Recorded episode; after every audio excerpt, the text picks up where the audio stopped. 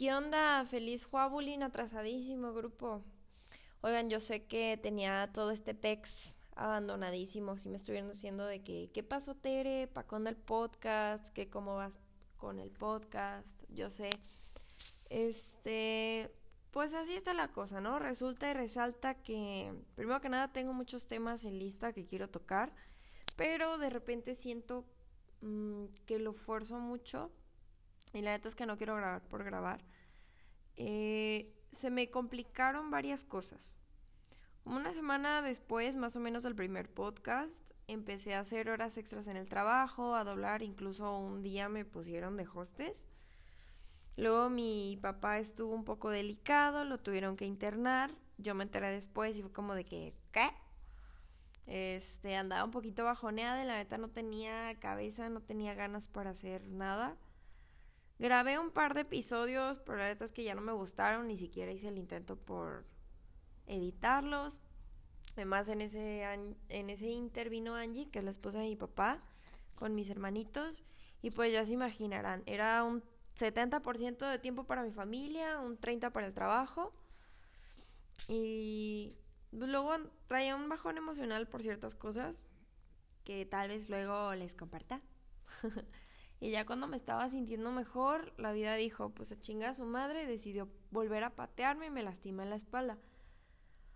Pues ya, ¿qué más quieren que les diga? O sea, no necesito más. en fin. Hoy quiero hablarles de las relaciones tóxicas. Así, ese momento incómodo en el que vamos a hablar de eso. Y pues todos por lo menos en un momento de nuestras vidas hemos tenido una relación así y no necesariamente de pareja, porque puede haber toxicidad en relaciones con amigos, familia, y no falta, claro, compañeros de trabajo, y es bien complicado cuando no te das cuenta. Pues les comparto, alguna vez estuve en un grupo de amigos que la neta nunca me sentí como que al 100 con todos. Había una que dos personitas que yo decía verdes, o sea, ¿cómo es que aguanto esto? No lo sé. Tal vez estaba vulnerable, no sé. Por aquí o por.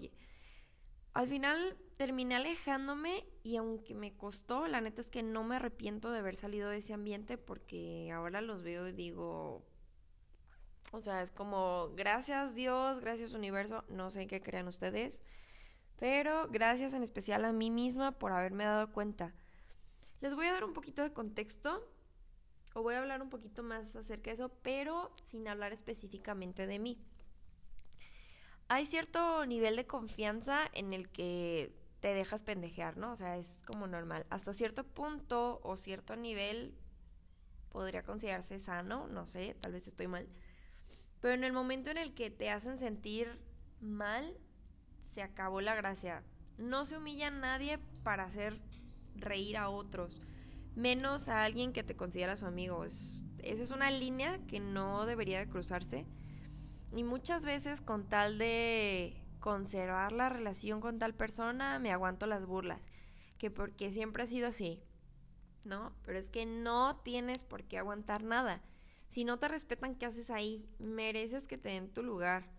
Los amigos están para apoyarse, no para juzgarte ni tirarse cajeta y justificarlo con un, ay, es que así nos llevamos.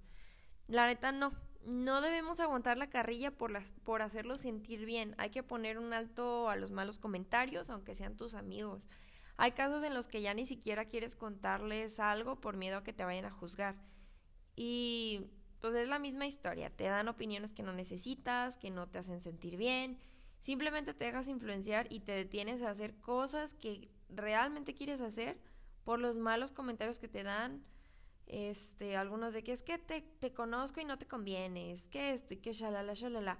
Y en realidad no están viendo todo el panorama y no se dan cuenta de que sus comentarios son los que realmente te lastiman. Hay personas que no saben dar una opinión neutral y se dejan llevar. Nadie tiene la verdad absoluta y mucho menos si solo conoces una parte de la historia, ¿no? O sea, no se puede juzgar un dolor que no estás viviendo. Entonces, repito, los amigos están para apoyarse Si les pides tu opinión adelante, están para dártela, pero no para decidir por ti. No hay que romantizar las amistades solo porque tienen muchos años de conocerse. Aquí sale la típica, es que me ha ayudado un chingo. Pues gracias, pero no gracias. O sea, me quedo con lo bueno, pero hasta aquí llegamos. Ahora, estoy 100% de acuerdo y soy fiel creyente de que las personas sí cambian. Todos estamos en constante evolución. No somos las mismas personas que éramos hace, hace pues que un mes, ¿no? ¿Qué les digo de hace un año, hace cinco años? No sé. Sin embargo, también creo que una persona que tiene un patrón, sobre todo un patrón negativo, muy difícilmente lo va a cambiar. Si no lo reconoce ni lo acepta, es todavía más complicado. Yo recalco aquí, es importante ir a terapia, amigo chis, para que, para que aprendan a quererse y a mandar a la quinta chingada a aquellos que te hacen menos y también para saber reconocer dónde estás fallando tú como persona para tampoco hacerlo. Suelten lo que no necesiten, dejen ir a quien se quiera ir, que no queden ustedes, pero recuerden que no tienen por qué aceptar algo que no merecen. Eh, antes de terminar, les comento, nada que ver con el tema, pero es importante. Tengo dos gatitos en adopción, tienen aproximadamente dos meses, son machos, son hermanitos. Comen solitos, hacen en arenero, son súper cariñosos, son muy juguetones y pues buscan casita, se adaptan rápido. Tengo dos perritas y la neta es que al principio sí es como, como que difícil, digo, son gatitos, pero ya se adaptaron a ellas. También tengo una de esas perritas en adopción, tiene aproximadamente nueve meses. Este, igual, muy juguetona, muy cariñosa, se lleva con los gatitos. Ah, también tengo otra gatita y también se llevan bien, se llevan bien con mi perrita que ya es este más grande, tiene 13 años. Se llevan bien. La cosa aquí es que ya somos muchos y no los puedo atender como se merecen.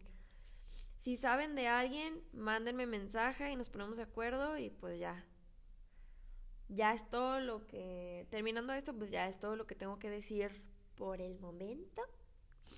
Este, y ya, feliz Navidad y Año Nuevo, plebes, por adelantado, por si no subo nada hasta el próximo año.